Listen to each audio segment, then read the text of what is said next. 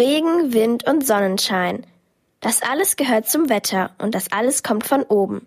Der deutsche Wetterdienst erstellt Vorhersagen darüber. Dazu benutzt er die Messungen von Passagierflugzeugen hoch über unseren Köpfen. Markus Garhammer ist Meteorologe und weiß, welche Daten von den Flugzeugen gesammelt werden. Auf normalen Passagierflügen werden vor allem Temperatur, relative Luftfeuchte und der Luftdruck gemessen. Dazu kommen noch Windrichtung und Windgeschwindigkeit. Und diese Daten werden von den Flugzeugen direkt zu Bodenstationen übermittelt, in manchen Fällen auch aufgezeichnet und am Ende des Fluges dann ausgelesen. Dinge wie Luftdruck oder Windstärke und Windrichtung werden auch im Erdboden gemessen. Flugzeuge hingegen fliegen in der Luft.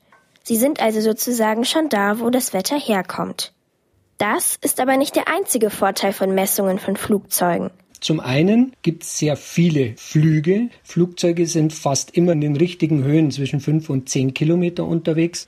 Zum anderen fliegen die Flugzeuge ja sowieso und können unterwegs quasi nebenbei diese Messungen durchführen und verursacht damit keine weiteren Kosten. In der Corona-Zeit steht der deutsche Wetterdienst vor einem Problem. Es sind nämlich sehr viel weniger Flieger unterwegs als normalerweise. Dadurch stehen nicht so viele Daten für die Wetterberichte zur Verfügung. Ein Wettermodell, das eine gute Prognose ausrechnen soll, muss natürlich sehr genau wissen, wie das Wetter zum jetzigen Zeitpunkt ist.